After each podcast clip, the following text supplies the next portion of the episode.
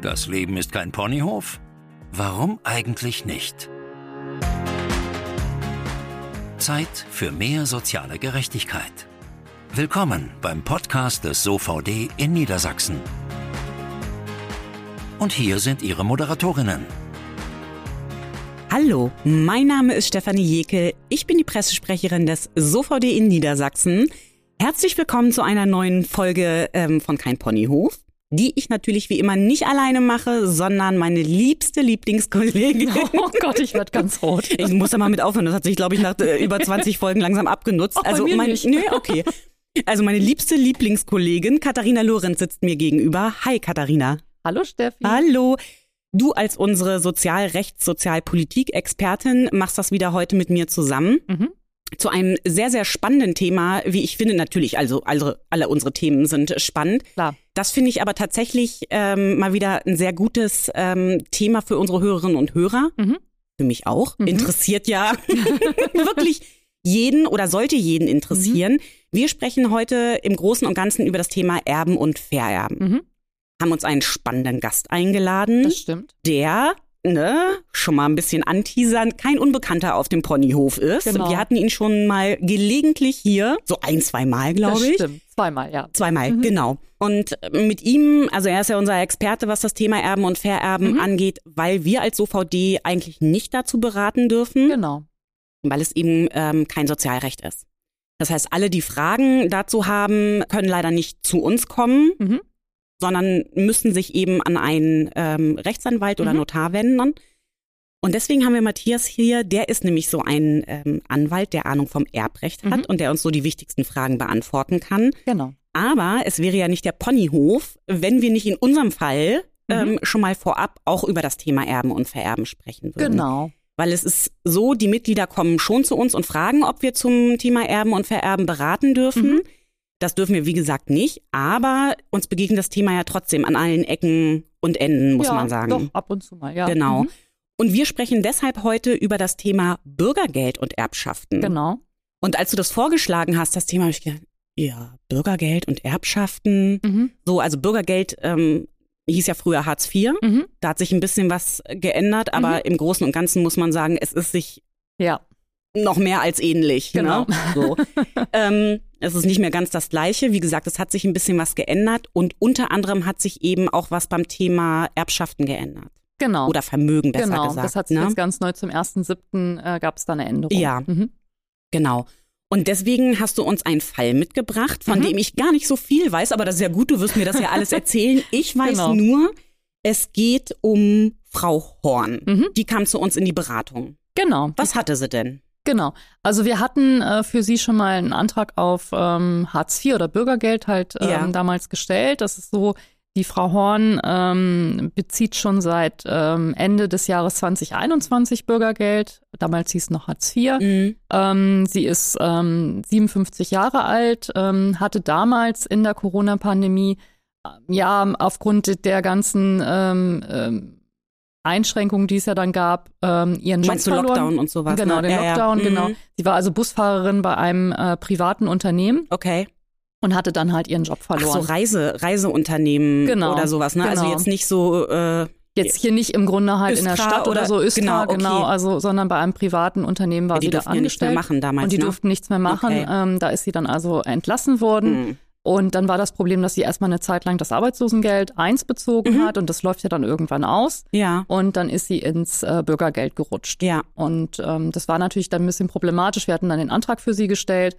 Und das Problem war jetzt, ähm, dass sie auch nicht wieder äh, in den alten Job zurück konnte. Sie hatte zwischenzeitlich ähm, schweren Bandscheibenschaden äh, Schaden halt erlitten. Oh. Ja. Und da war klar, also diese sitzende Position war jetzt auf Dauer gar nicht mehr möglich. Hatte sich versucht, ein bisschen umzuorientieren, das war aber ein bisschen schwierig und hatte dann letztendlich in einem äh, Pflegeheim ähm, einen Job angenommen, allerdings eher so für leichtere Tätigkeiten Ja. und hat im Rahmen des Mindestlohns dort äh, dann für 20 Stunden in der Woche gearbeitet. Letztendlich reichte dann aber das Nettoentgelt, was sie bezogen hat, nicht aus. Ähm, Was, was hat sie so gekriegt im Monat? Also netto hatte sie, glaube ich, so um die 870, 850 Ah, okay. Euro raus. Ja.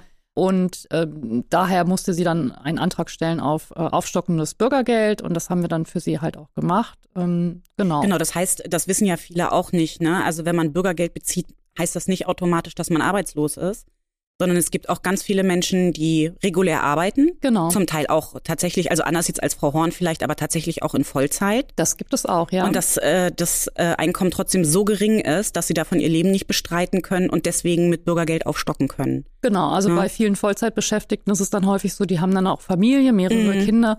Und dann kann es wirklich auch gut sein, dass das ähm, Einkommen nicht ausreicht und Ja. dass dann ergänzend Sozialleistungen dann bezogen werden. Mhm. Und das nennt man dann aufstockende ja, Leistungen. Und das Genau. kommt gar nicht so, un also ist nicht so untypisch, sage ich jetzt Ja, einfach ja. mal so. Also deswegen, das wissen viele gar nicht, dass es auch Leute gibt, die Vollzeit arbeiten, Mhm. Genau. wie du und ich auch, Genau. aber die halt eben so wenig verdienen, dass sie trotzdem noch äh, zum Jobcenter gehen müssen und aufstocken müssen. Genau, genau. Das war jetzt bei Frau Horn nicht der Fall. Die konnte aufgrund ihrer gesundheitlichen Verfassung nicht mehr Es ging so einfach viel nicht mehr, ja. genau. Die konnte nicht mehr so viel arbeiten. Wie gesagt, schwere Tätigkeiten waren ihr nicht mehr möglich, nur noch Mhm. so leichtere Tätigkeiten.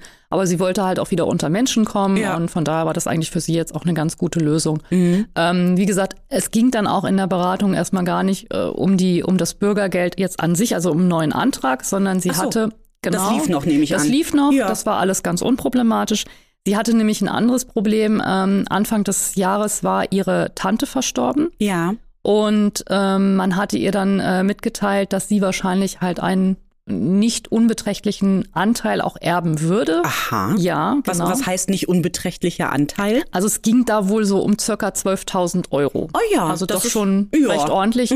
Die Tante war recht vermögend, hatte ähm, mehrere Kinder, hatte halt auch viele Nichten und Neffen Mhm. und hatte dann tatsächlich äh, in ihrem Testament auch festgelegt, dass, äh, dass die Neffen und die Nichten auch erben sollten. Okay. Ja. Ähm, und ähm, das hatte ihr der Testamentsvollstrecker also auch schon mitgeteilt. Das Geld war aber noch nicht ausgezahlt. Es gab da so ein paar Schwierigkeiten. Ähm, also es war noch nicht so ganz klar.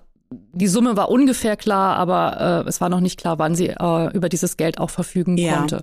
Also das heißt, sie hatte das noch gar nicht Nee, auf dem sie Konto. hatte das noch gar nicht auf dem Okay. Konto, genau. Mhm. Da sie aber wusste, dass sie natürlich dem äh, Jobcenter alle Änderungen mitteilen äh, muss, hat Mhm. sie das dann auch ähm, gemacht, hat ihrem Sachbearbeiter mitgeteilt, dass sie demnächst äh, also ein Erbe erwartet.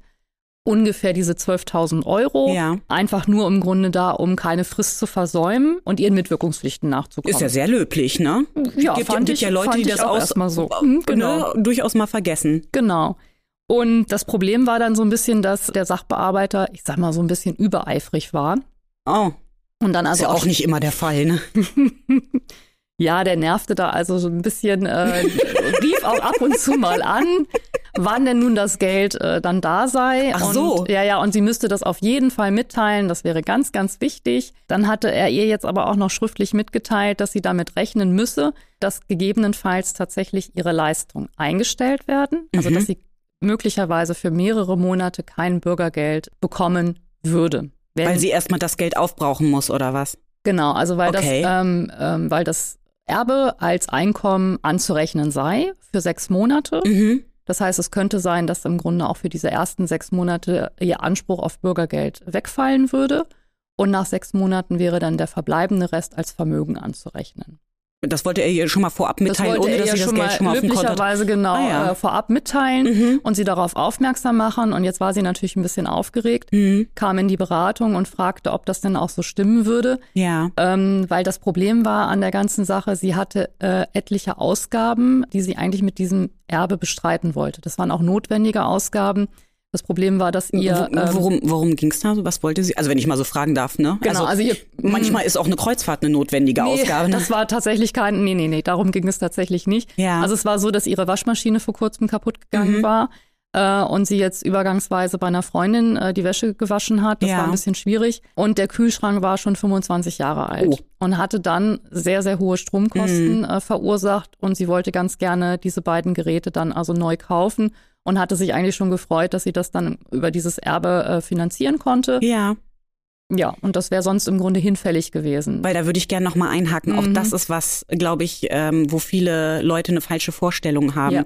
Also es ist ja nicht so, wenn ich Bürgergeld beziehe, dass das Jobcenter quasi mir alles bezahlt. Nein. Also ich sag einfach, äh, ne, ich, also mein Kühlschrank ist kaputt, ich gehe zum Jobcenter und sage, hätte ich mal gern einen neuen Kühlschrank und Mhm. dann kommt der Mann vom, äh, ich hätte jetzt gerade fast, fast einen Namen gesagt, äh, vom Elektrofachmarkt und ähm, stellt mir einen neuen Kühlschrank dahin und das Jobcenter zahlt. Ganz Nein. im Gegenteil. Nein. Also es ist tatsächlich so, dass seitdem es Hartz IV gibt, ist Mhm. es so, dass man aus dem Regelsatz heraus, aus Ja. diesen 502 Euro, die es ja seit 1.1. gibt, tatsächlich diese Haushaltsgeräte ansparen muss. Mhm. Ja. Da gibt es einen bestimmten Betrag, der hinterlegt ist und dann muss man das daraus ansparen. Ja. Und das ist natürlich überhaupt nicht, ähm, also das ist realitätsfern, das muss man ganz klar sagen. Wie Von soll was soll ich denn da sparen? Wie soll zwei, man das machen? zwei Euro im Monat, Genau. dann kann ich mir in 20 Jahren einen neuen Genau. Kühlschrank kaufen. Genau. Ne? Der Ja. Regelsatz ist sowieso sehr eng bemessen. Mhm. Und wenn ich dann äh, noch zusätzlich für alles, was ich irgendwie ansparen muss, noch Geld zur Seite lege, dann, Ja. dann bleibt einfach gar nichts Ja. mehr übrig.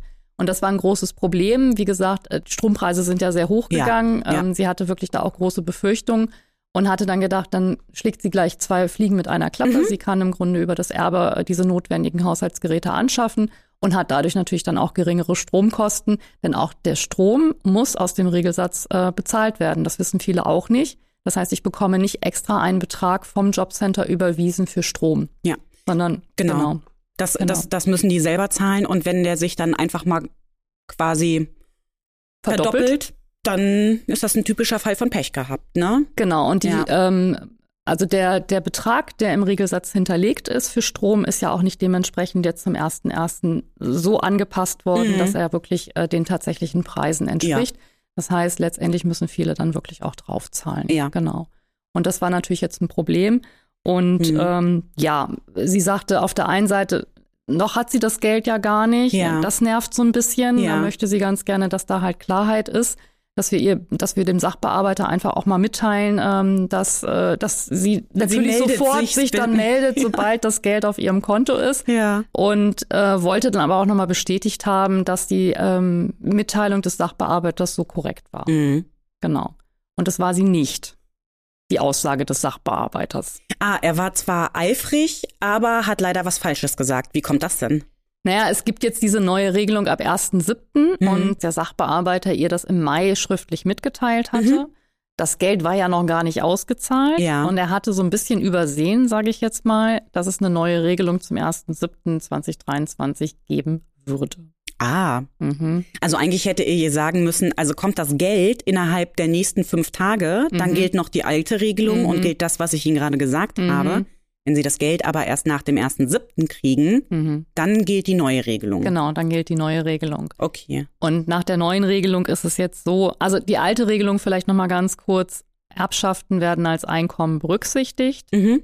Sie werden dann auf gegebenenfalls sechs Monate aufgeteilt und nach diesen sechs Monaten würde dann die Erbschaft als Vermögen gelten. Und Okay. dann würden die Vermögensfreigrenzen überprüft Mhm. werden und dann würde man gucken, ob gegebenenfalls äh, hier tatsächlich das äh, weitere Erbe erstmal aufgebraucht werden müsste Ja. äh, oder aber es liegt innerhalb der Vermögensfreigrenzen, dann wäre alles in Mhm. Ordnung gewesen. Okay. Das ist die alte Regelung. Mhm. Bei der neuen Regelung ist es jetzt so, dass Erbschaften sofort ab dem Zufluss Vermögen darstellen. Das heißt, wir haben ja auch neue Vermögensfreigrenzen Ja. im Bürgergeld. Das hat man ja auch geändert. Das wissen vielleicht viele auch nicht. Es geistert ja immer so ein Betrag von 40.000 Euro rum. Ja. Genau. Äh, das ist tatsächlich so, aber nur im ersten Jahr des Bezuges von Bürgergeld. Mhm. Das heißt, wenn man jetzt also im ersten Jahr des Bezuges von Bürgergeld ist, gilt noch eine Vermögensfreigrenze von 40.000 Euro Mhm. für eine alleinstehende Person und 15.000 Euro für jede weitere Okay. Person im Haushalt. Mhm. Bezieht man aber Bürgergeld schon länger, dann ist es so, dass man nur noch eine Vermögensfreigrenze von 15.000 Euro hat. Und das wäre bei Genau. Frau Horn so, ne? Und das Weil wäre jetzt ja- bei Frau Mhm. Horn so gewesen, weil sie ja schon etwas länger auch Bürgergeld bezieht. Und ähm, bei 15.000 Euro Vermögensschonbetrag wäre sie mit ihrer Erbschaft tatsächlich Mhm. unterhalb der Vermögensfreigrenzen geblieben. Ja. Das heißt, es würde jetzt im Grunde auch für sie nichts passieren, Mhm. weil sie natürlich halt aufgrund jetzt auch eines längeren Bezuges von Bürgergeld, sie hatte keine großen Ersparnisse mehr. Mhm. Also da waren ähm, da ne? waren 200 Euro noch drauf für den absoluten Notfall, wenn wirklich mal was ganz Schlimmes passiert.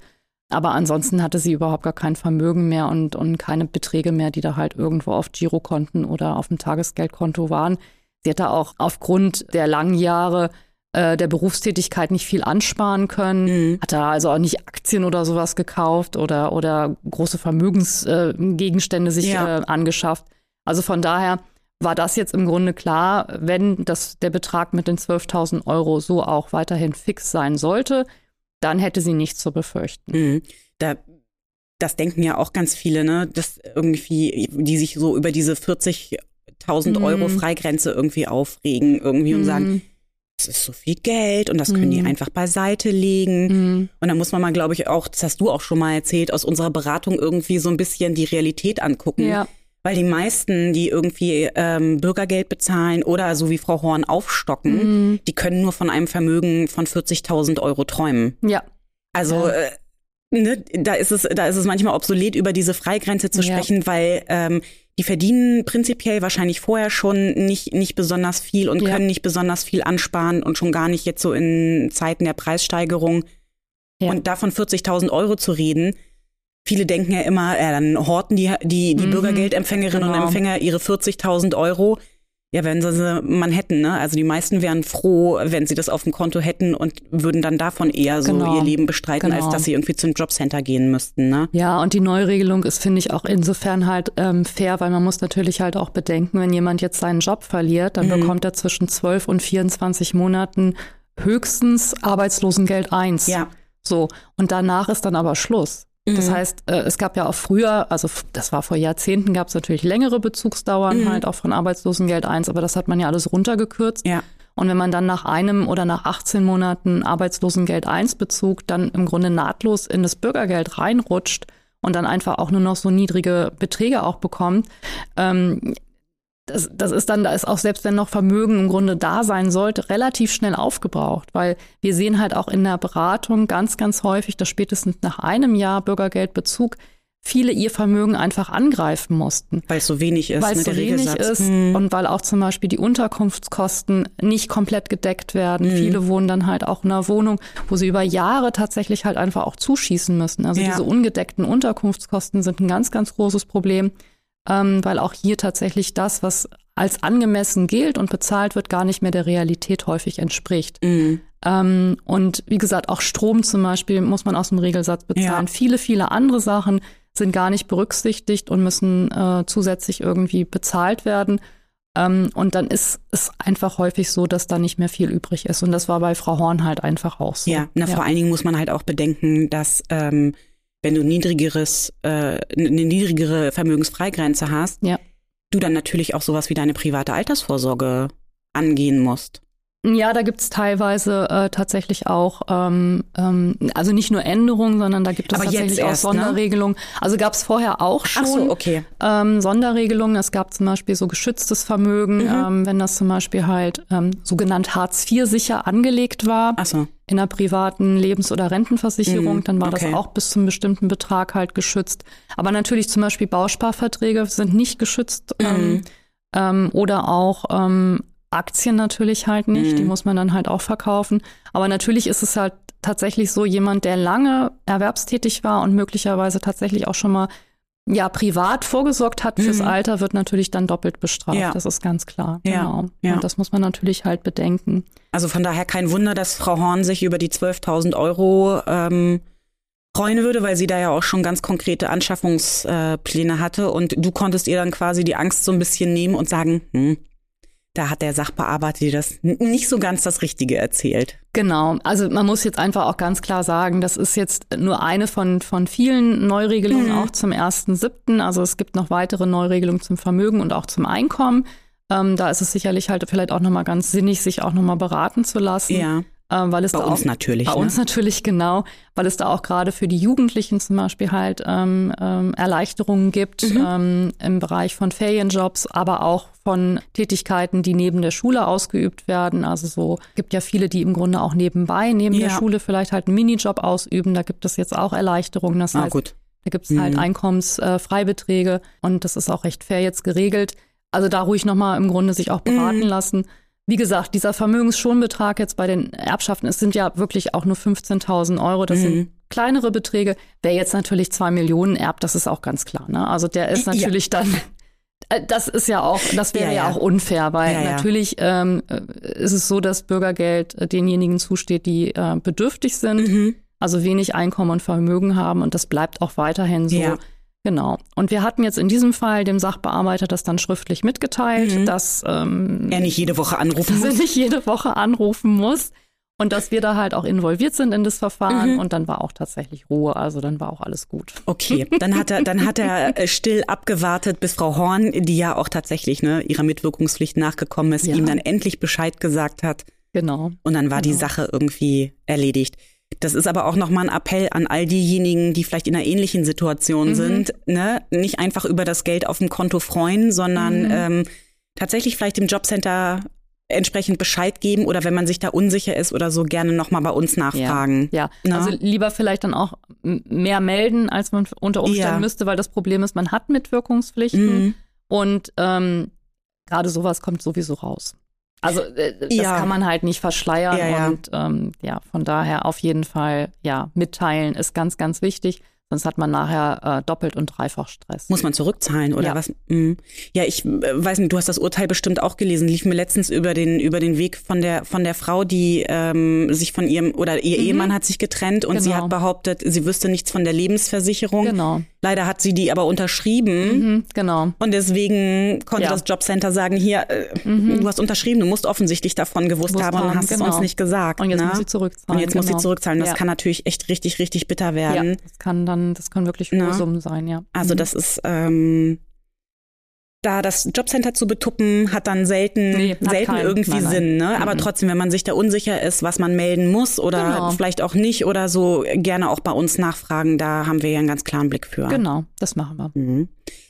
Katharina, wo du schon die zwei Millionen Erbschaft erwähnt hast, Ja. würde ich gerne zu unserer heutigen Zahl kommen. Zahl des Schreckens oder der Hoffnung. Das ist unsere Zahl zum heutigen Thema. Es sind 136.000. Das sind Euro. Nein, hurra, schon wieder falsch geraten. Nein, Katharina, 136.000. Ähm, jetzt muss ich mal kurz auf meinen Zettel gucken, damit ich das nicht falsch sage. Es gab 2021 ungefähr 136.000 steuerpflichtige Erbschaften in Deutschland. Ach so, das ist aber auch schräg. Wieso? Ja, also bei 136.000. Das ist doch voll interessant. Ja, aber da würde ich sofort an Euro denken. Ja, nee, über Euro kann ich leider nicht reden, aber ich kann sagen, dass eine steuerpflichtige Ja. Erbschaft, da geht's nicht um 5000 Euro, sondern die Beträge sind dann schon höher, weil, ne, wenn man ähm, Erbschaftssteuer zahlen muss Ja. und sowas, da hat man auch entsprechende freie Grenzen. Also wir reden über 136.000 Erbschaften, die schon über einen gut hohen Betrag verfügen. Okay. Und da finde ich ehrlich Ja, gesagt ist die viel. Anzahl schon viel. ja, das stimmt. Da sind schon ordentliche Vermögenswerte. Und insgesamt also schon viele Erbschaften, wenn man die, die halt ein bisschen kleiner sind, Mhm. noch dazu rechnet, äh, kommt man da, glaube ich, auf eine echt erkleckliche Zahl. Mhm. Und deswegen ist es besonders wichtig zu Ja. wissen, was man eigentlich beim Erben und Vererben falsch machen kann. Also ich weiß nicht, wie es dir geht. Ich habe irgendwie auch in der Vergangenheit gelernt, schon ein bisschen was, ne? Mhm. So, also man denkt dann immer so, Mhm. ja, mit dem gesunden äh, Menschenverstand komme ich da schon weiter. Nee, das ist manchmal echt kompliziert und es gibt da tatsächlich ähm, so einige Fallen, in die man tappen kann. Mhm. Und deswegen haben wir uns ja heute einen ganz besonderen Gast eingeladen, Ja. der uns ja schon kennt und den wir auch ganz gut kennen, Ja. auf den wir uns sehr, sehr freuen, Mhm, würde ich Auf jeden sagen. Fall. Und der uns mal so ein bisschen erzählt, was man da eigentlich beachten muss und Mhm. was man vermeiden sollte. Wir freuen uns, dass er den Weg zu uns gefunden hat. Heute bei uns zu Gast. Matthias Muig. Matthias, Hallöchen, willkommen auf dem Ponyhof. Guten Morgen, die Damen. Hallo. Ja, hallo. Mal wieder. Ma- Du nimmst es mir vorweg. Ich wollte gerade sagen, du bist ja eigentlich ein alter Bekannter bei uns hier. Iha. Ich glaube, ein Podcast, ja, ohne dich gibt's nicht. Du hast tatsächlich unsere erste Folge mit uns gemacht, bislang auch, also wer noch nicht reingehört hat, ne, erste Folge überhaupt zum Thema Krankengeld, bisher die mit den höchsten Abrufzahlen, die beliebteste, super interessant. Also wer Probleme mit dem Thema Krankengeld, Arbeitgeber und Kündigung hat, da auf alle Fälle mal reinhören. Du warst bei uns zum Jubiläum und Ja. jetzt nach Genau. knapp einem Jahr bist du wieder da, weil du einfach so ein fachlicher Tausendsasser bist. Stimmt. Sag ruhig ja. Ja. Ja. Also du bist nicht nur bei uns ähm, beim SOVD Regionalleiter, das heißt, du bist für verschiedene Beratungszentren in Niedersachsen zuständig, in der Region Hannover in erster Linie. Du bist aber auch als Anwalt tätig. Genau, nebenbei. Genau. Ähm, Im Zuge dessen hatten wir eben über das Thema Krankengeld ähm, gesprochen und heute bist du bei uns, weil wir über das Thema Erben und Vererben sprechen. Wir hatten ja schon irgendwie in Katharinas und meinem Fall, den wir vorhin mhm. besprochen haben, gesagt, wir als OVD dürfen zum Thema Erben und Vererben nicht beraten, genau. sondern das machen dann halt eben ne, Anwälte und Notare. Aber wenn man Fragen hat, dann muss man so jemanden wie dich suchen und finden, weil du weißt zu dem Thema so ziemlich alles. Ja, äh, nicht nur nicht nur ich, sondern auch die die Kollegen und Kollegen, ähm, die bei uns ja auch ähm, als Anwälte ja. noch nebenbei tätig sind. Ähm, ich glaube, die Broschüre heißt Ihr gutes Recht. Ja. Äh, dort finden äh, Mitglieder, aber auch externe Hörerinnen und Hörer, kompetente Kollegen, ähm, die ich auch nur empfehlen kann. Ja, weil äh, wir hatten ja eben schon so ein bisschen gesprochen, ähm, Erben und Vererben ist ein wahnsinnig kompliziertes Thema und das heißt, wir werden heute natürlich nicht komplett in die Tiefe gehen können. Wir reißen so manche Sachen irgendwie so, so ein bisschen an. Deswegen meine erste Frage an dich, wenn es so um das Thema Erben und Vererben geht. Was sind die drei wichtigsten Sachen, die man wissen sollte? Ja, zunächst mal ist es ein Thema, was uns ja alle beschäftigt. Jeder, der geboren wird, ne? wird, genau, wird ja. auch sterben. Das heißt, früher oder später müsste man sich mit diesem Thema ähm, mal auseinandersetzen und mal beschäftigen. Der erste wichtige Punkt ist, manchmal muss man sich auch gar nicht damit beschäftigen, weil es gibt in Deutschland die gesetzliche Erbfolge. Mhm. mhm. Das heißt, irgendwie, wenn es kein Testament oder gibt in dieser Richtung, dann regelt das Gesetz, wie der, der, das Vermögen das Erbe verteilt wird. Okay. Das ist ja erstmal einfach. Aber da kann man sich ja entspannt zurücklehnen und muss sich also um gar nichts kümmern. Theoretisch ja. Also mhm. das Gesetz hilft einem. Ja. Äh, ähm, das Gesetz sagt aber auch, man kann die Erbfolge aber auch regeln durch ein sogenanntes Testament. Mhm. Da sind einige Regeln mhm. zu beachten, aber wenn man etwas konkret regeln möchte, so nach dem Motto, ähm, der missratene Sohn Klein Fritzchen soll nichts erben, dann müsste man das in einem Testament schreiben. Klein Fritzchen wird enterbt. Ja. Und so. das geht? Das geht. Ah ja. Und er erbt dann wirklich nichts? Nein, der erbt dann nicht nichts, sondern ah. er erbt dann nur den sogenannten Pflichtheitsanspruch ah, okay. bekommt er dann. Das ist die Hälfte von einem gesetzlichen Erbe. Okay. Ach so. Und also, Erbanteil, den er dann ja. äh, normalerweise bekommen würde. Ja, also komplett enterben geht gar nicht. Doch geht schon, das äh, hängt aber äh, damit zusammen, ähm, dass diese Person dann tatsächlich so schwerwiegend gegen den Erblasser oder die, gegen die Erblasserin ja. etwas getan haben muss, wie zum Beispiel ähm, versuchte Ermordung ah, oder okay. ähm, ah. Tötung auch als solches ist ja häufig ein, ein, ein Delikt, auch ein Motiv ja. für eine Tötung, dann äh, können diese, diese Personen natürlich nicht noch davon profitieren, ja, indem sie dann, obwohl mhm. sie den äh, ähm, Menschen umgebracht haben, klar. von dem noch sogar noch was erben können. Das mhm, wäre okay. ja ähm, dann doch etwas gegen das Gesetz und ja. gegen auch alle Vorstellungen, die wir alle Stimmt. soweit haben. Von daher, da gibt es schon Möglichkeiten, die sind aber eng begrenzt. Mhm. mhm. Okay. Wie gesagt, Testament gibt es noch und eigentlich eines der wichtigsten Punkte, die man beachten sollte, ist, dass man genau hinschauen sollte über das Erbe, weil man kann auch Schulden erben. Ah, okay. Okay, mhm. ja. Das heißt, ähm, man muss immer gucken, man ist ein sogenannter Gesamtrechtsnachfolger mhm. und ja. in dieser, ja, ist ein schwieriger Begriff, man tritt sozusagen in der Gesamtheit die Nachfolge des mhm. Verstorbenen mhm. oder der Verstorbenen an mhm. und an deren Stelle steht man dann dort und wenn es Gläubiger gibt, mhm. die eine Forderung haben, dann erbt man diese Schulden. Okay. Und muss die im Zweifel mhm. auch begleichen. Wenn man das nicht möchte, dann muss man das Erbe insgesamt ausschlagen. Mhm. Okay. okay. Ja.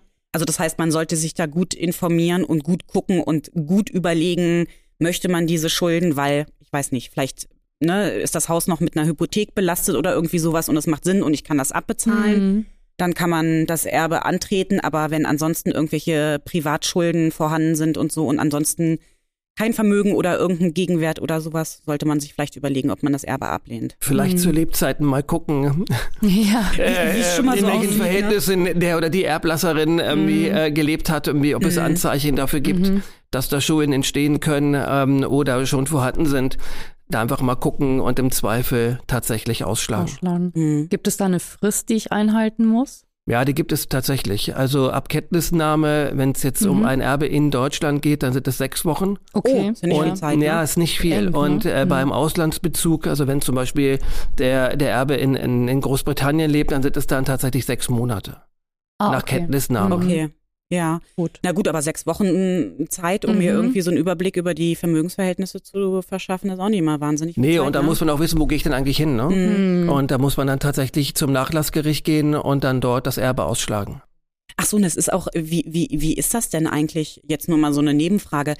Wenn, also ich kriege die Benachrichtigung, dass ich quasi ähm, Erbin bin. Muss ich mir dann zusammensuchen, wie das Erbe aufgebaut ist? Oder kriege ich quasi so eine Übersicht, wo drin steht, also es gibt so und so viel Schulden und so und so viel Vermögen. Wollen Sie das haben? Ja oder nein? Nee, im ersten, in erster Linie erstmal nicht. Mhm. Oh. Also das ist ja erstmal nicht, nicht, nicht, vielleicht ist es bekannt, vielleicht auch nicht. Ja. Also wenn zum Beispiel das äh, Testament, nehmen wir mal an, es ist ein Testament, äh, ähm, hinterlegt wurde, was ich auch nur empfehlen kann, beim Amtsgericht zu hinterlegen, dann wird das dann ähm, ähm, informiert über das über das Versterben Ja. Mhm. des oder derjenigen und dann wird das dort geöffnet und dann werden die Personen, die dort Mhm. genannt sind, ähm, dann benachrichtigt. Ah, ja. Ja. Wenn es aber kein Testament gibt und man weiß gar nicht, dass man Erbe geworden ist, dann muss man natürlich dann nachweisen, wenn jemand an mich herantritt, ich weiß es erst ab jetzt Ja. Mhm. und ab jetzt weiß ich, dass da Schulden Ja. sind Mhm. Okay. und ab Okay. jetzt weiß ich, ich habe eine sechswöchige Frist und ab jetzt schlage ich es dann aus. Okay, verstehe. Ja, Also ganz ist- rechtlos ist man nicht. Es ist Nee. eine Kenntnisnahme Ja, ja, ist schon ein okay. wichtiger Punkt, wenn man es tatsächlich nicht weiß, wenn man keinen Kontakt vielleicht zu den Eltern oder zu einem Mhm. Vater oder Mhm. Mutter hat und Mhm. äh, dann, dann, ähm, dann diese Schulden erben müsste, dann musste man das echt tatsächlich vorher dann ähm, mal schauen. Aber Ja. man darf diese Fristen nicht versäumen. Okay. Okay. Okay. Du hattest ja gerade eben auch nochmal die Erstellung eines Testamentes erwähnt. Wie ist denn das? Gibt es da besonders gravierende Fehler, die ich dabei machen kann? Oder, oder wie kann ich die vermeiden, wenn ich jetzt ein Testament erstellen möchte? Es gibt ein paar, ein paar Fehler, die, die, die vermeidbar sind. Eigentlich etwas, was, was gar nicht so in erster Linie auffällt oder vordergründig auffällt, ist, sind, sind äh, unsichere und äh, schwammige Formulierungen Mhm. in einem Testament. Mhm. Also ein Testament sollte ganz klare Botschaften enthalten und äh, sollte auch ähm, ganz klar auch formuliert sein. Also Mhm. wenn es tatsächlich nur eine Tochter gibt, Mhm. dann sollte der Erblasser da reinschreiben, meine Tochter Claudia Mhm. wird Alleinerbin. Das ist aber in den seltensten Fällen der Fall, dass das so formuliert wird. Sondern ähm, dann heißt es vielleicht zum Beispiel, mein Sohn Peter erbt das Haus. Mhm. Jetzt ist aber gar nicht jetzt klar, ist das Haus jetzt das alleinige Vermögen? Mhm. Also ist er jetzt der alleinige Mhm. Erbe? Mhm. Was ist mit der Tochter Claudia? Mhm. Bekommt die jetzt das äh, ganze äh, Bargeld? Ähm, Ah, okay. etc. Das ist also alles Mhm. gar nicht dann klar und das kann dann einfach zu unschönen Situationen führen, Ah, auch zu mhm. Rechtsstreitigkeiten führen. Mhm. Das heißt also von Kopf bis Fuß sollte ein Testament erstens handschriftlich sein und zweitens ganz klare Formulierungen haben. Okay. Also auch komplett handschriftlich dann. Ja, also nicht. es, äh, Mhm. ähm, es kann aber auch zum Beispiel auf einer auf einem Tischtuch geschrieben sein oder auf einer Serviette. Das ist erstmal der Weg, ist erstmal nicht Aha, das, so. das, das, das äh, Entscheidende, sondern dass es äh, tatsächlich handschriftlich äh, niedergelegt wurde, Mhm. niedergefasst wurde und äh, unterschrieben wurde. Also es sei denn, ähm, ein Notar würde jetzt dieses Testament Genau, machen. das ne? kann man auch machen. Genau, d- da muss es, ich muss, also wenn ich zum Notar gehe, also doofe Frage vielleicht, aber ne, der formuliert mir das nicht vor und ich muss es handschriftlich abschreiben, sondern der verfasst das für mich und ich unterschreibe das dann, ne? Genau, ich kann aber Ja. auch einfach mein handschriftliches äh, Genau. äh, Testament ihm geben und der beglaubigt es Genau. einfach Ja. und hinterlegt es dann. ah, okay. genau. Okay, Das genau. ist der dritte Fehler zum Beispiel, den man tunlichst unterlassen sollte, Testamente nicht zu hinterlegen. Also man kann sie bei jedem Amtsgericht, kann man Testamente hinterlegen. Ähm, das kann ich dringend nur empfehlen. Warum? Wenn ein Testament in der Schublade vom Schreibtisch liegt, dann ist es, ist es nicht klar, wer kann das irgendwie an sich Mhm. nehmen und Ah, vor allem, was mhm. passiert dann mit diesem Testament, wenn zum Beispiel da drin steht, dass eine bestimmte Person vielleicht enterbt wird, Mhm. diese Person aber vielleicht das Testament findet Mhm. und dann kann man es nicht beweisen, dass es tatsächlich, wenn es verschwunden bleibt, Mhm. dass es ein Testament gibt. Das ist ja Stoff für Krimis an mancher Stelle, sowas, ne? Ja, ohne Scheiße, das ist ja manchmal tatsächlich so kompliziert und, und ähm, aber ne, wenn du das so sagst, ja, na klar, also ich meine, ne, wenn die Familienverhältnisse vielleicht ein bisschen schwierig sind und ähm, die unbeliebte Tochter wird quasi die Alleinerbin und alle anderen Ja. haben sich aber aufopferungsvoll um die, um die Eltern gekümmert oder so, ne? Und dann ist vielleicht so ein Testament auch mal vielleicht schnell weg, möglicherweise. Genau, also das Wichtige ist eigentlich, dass sich die Menschen ähm, im Laufe ihres Lebens damit beschäftigen, was Mhm. eigentlich passieren soll äh, für einen Zeitpunkt, in dem sie einfach versterben. Mhm. Was ist mit meiner Mhm. überlebenden Ehegatten? Mhm. Ja. Was ist mit meinen Kindern? Was Mhm. mache ich mit, zum Beispiel hatte ich jetzt im Bekanntenkreis einen Fall, da wurde auf einem Grundstück der Eltern ein Haus für die Tochter gebaut, auf Kosten der Eltern, muss man dazu sagen. Mhm. Und diese Tochter hat halt ihre Eltern fast 30 Jahre lang gepflegt. Mhm. Die Eltern haben es aber versäumt, dieses Haus, was sie eigentlich versprochen hatten, auf sie zu überschreiben. Das Ach. Grundstück auch ist auch nicht geteilt worden. Jetzt sind die Eltern verstorben. Und waren eingetragen im Grundbuch. Eltern waren eingetragen im Grundbuch. Es gab kein eingetragenes äh, lebenslanges Wohnrecht für die, Ach, für die oh Tochter. nein. Gar nichts. Was machen die anderen vier Kinder? Sagen, tut mir leid, verkaufen, muss raus. Das ist aber tatsächlich das Problem der Eltern gewesen. Mhm. Okay. Natürlich von ihr auch ein bisschen, dass sie nicht Ja, drauf ja. gedrängt hat, aber man müssen. weiß ja immer nicht, in Mhm. welchen Verhältnissen die Eltern, Kinder, in welcher Beziehung die Mhm. stehen.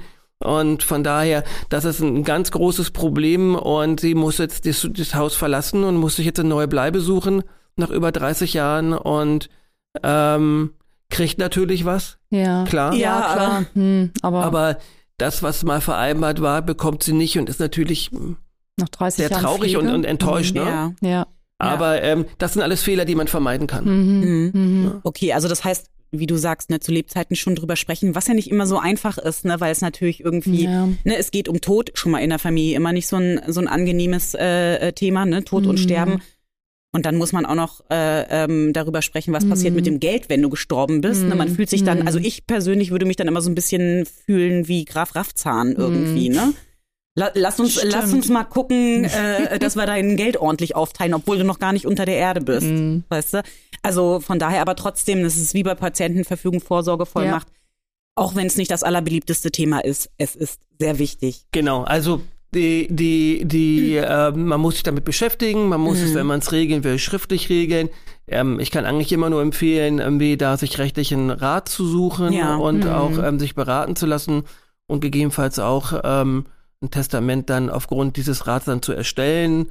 Ähm, wir haben ja da über den SOFOD ja auch schon mal ähm, Seminare gemacht, beziehungsweise Vorträge gehalten, auch Ja. wie, was man da zu beachten hat. Ähm, von daher, da müssen sich die Leute ein bisschen mit beschäftigen. Mhm. Wenn sie es regeln wollen. Ja. Ja. Das führt mich zu der nächsten Frage. Du hast es ja schon so ein bisschen angedeutet. Was passiert denn eigentlich, wenn es, wenn es äh, kein Testament ist? Du hast ja gesagt, es gibt zum Glück irgendwie die gesetzliche Erbfolge, also es ist schon irgendwie rechtlich geregelt. Ähm, und du hast auch schon so ganz kurz angedeutet, na, so äh, ähm, ganz ausschließen kann man da niemanden. Vielleicht magst du das nochmal irgendwie kurz ein bisschen näher erläutern irgendwie.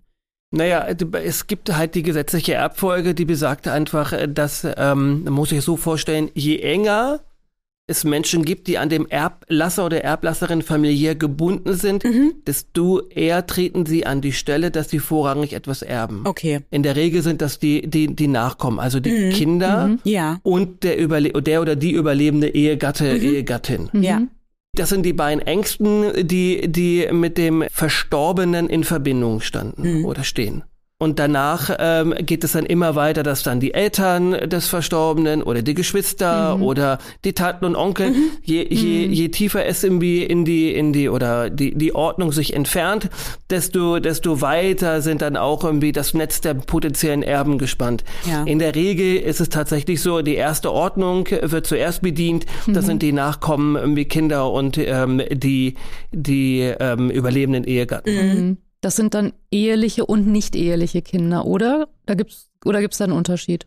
Nein, erstmal nicht mehr. Mhm, Also okay. auch die, die adoptierten Kinder, alles ist gleichgestellt. Ah, okay. Mhm. Ah, okay. Und ähm, angenommen, es gibt gar keine Angehörigen mehr, ne? Das ist ja leider bei manchen Mhm. auch der Fall. Dann erbt der Staat, ist das Genau. so? Ja. Ah, okay. Genau. Dann erbt der Staat. Ja. Also der Staat sucht und sucht und sucht und wenn er Mhm. niemanden findet, dann ähm, freut er sich. Oder ich glaube, nicht. dass es auch gar nicht so, so wenig ist, was Ja. die, was die, ähm, was der Staat dann an, an Geldern im Jahr Ah, erbt. okay, ja. Ich bin mir jetzt gar nicht sicher, wie es mit Schulden ist. Ich glaube, da ist er raus.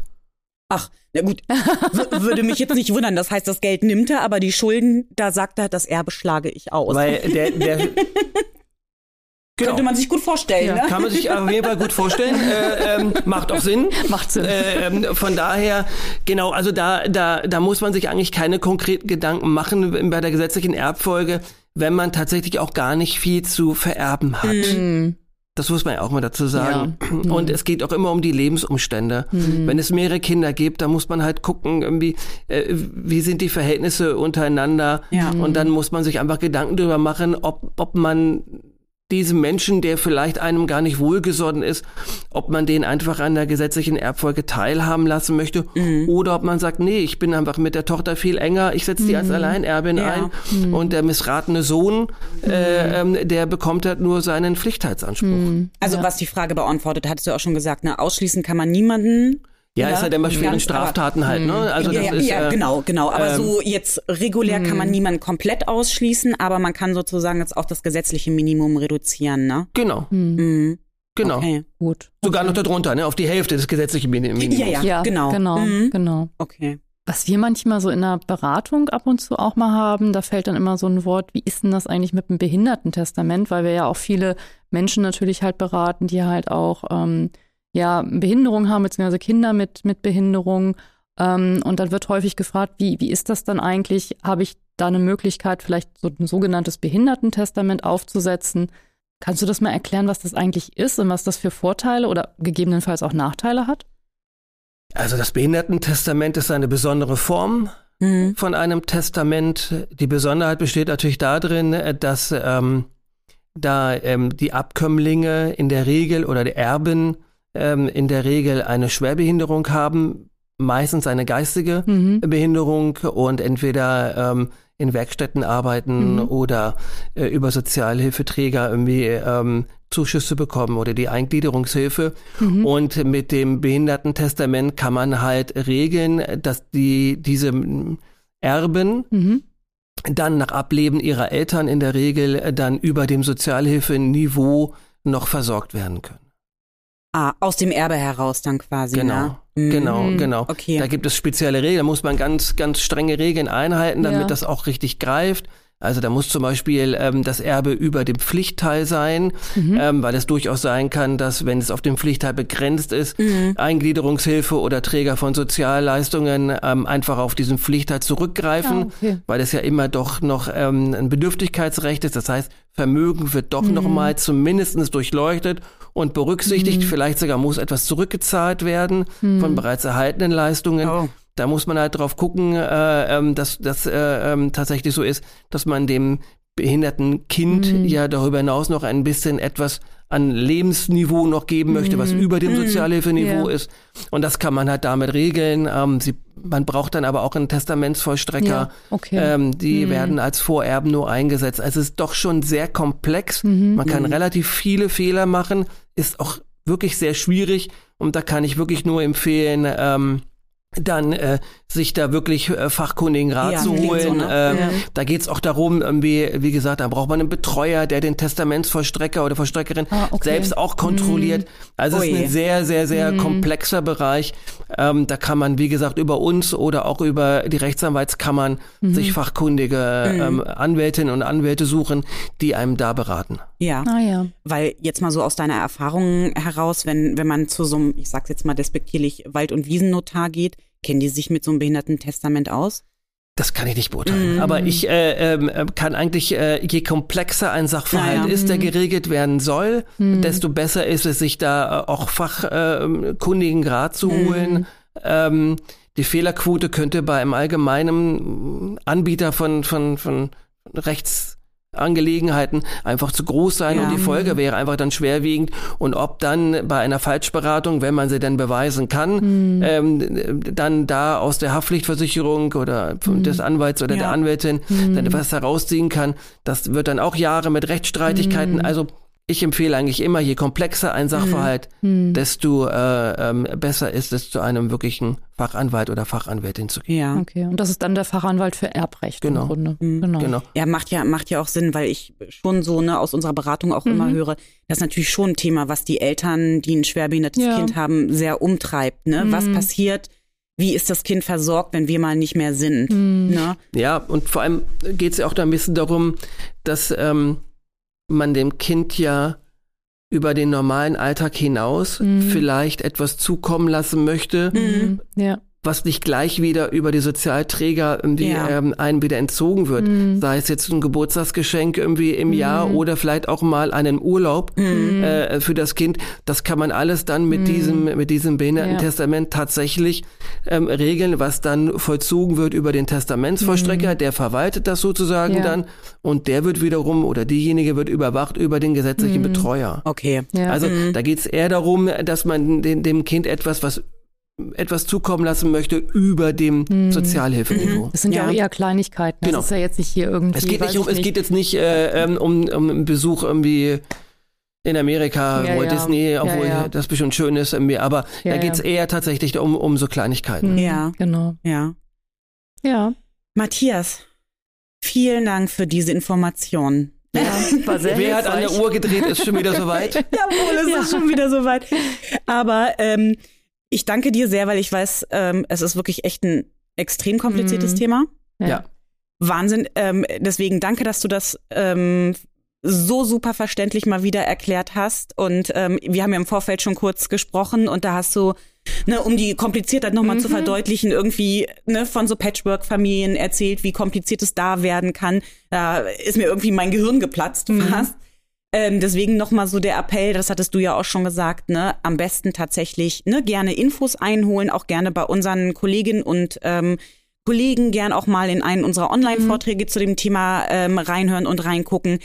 Aber nichts geht über eine individuelle Beratung. Genau, genau. Das, was wir als Ja. Verband leisten können mit, Ja. mit allgemeinen Infos, das machen wir natürlich sehr gerne für unsere Mitglieder. Ja. Aber wenn es in die Tiefe geht, dann Ja. kommt man um eine fachkundige Beratung und auch Ja. Erstellung wahrscheinlich Mhm. von diesen äh, Wünschen einfach nicht drumherum. Ja, das stimmt.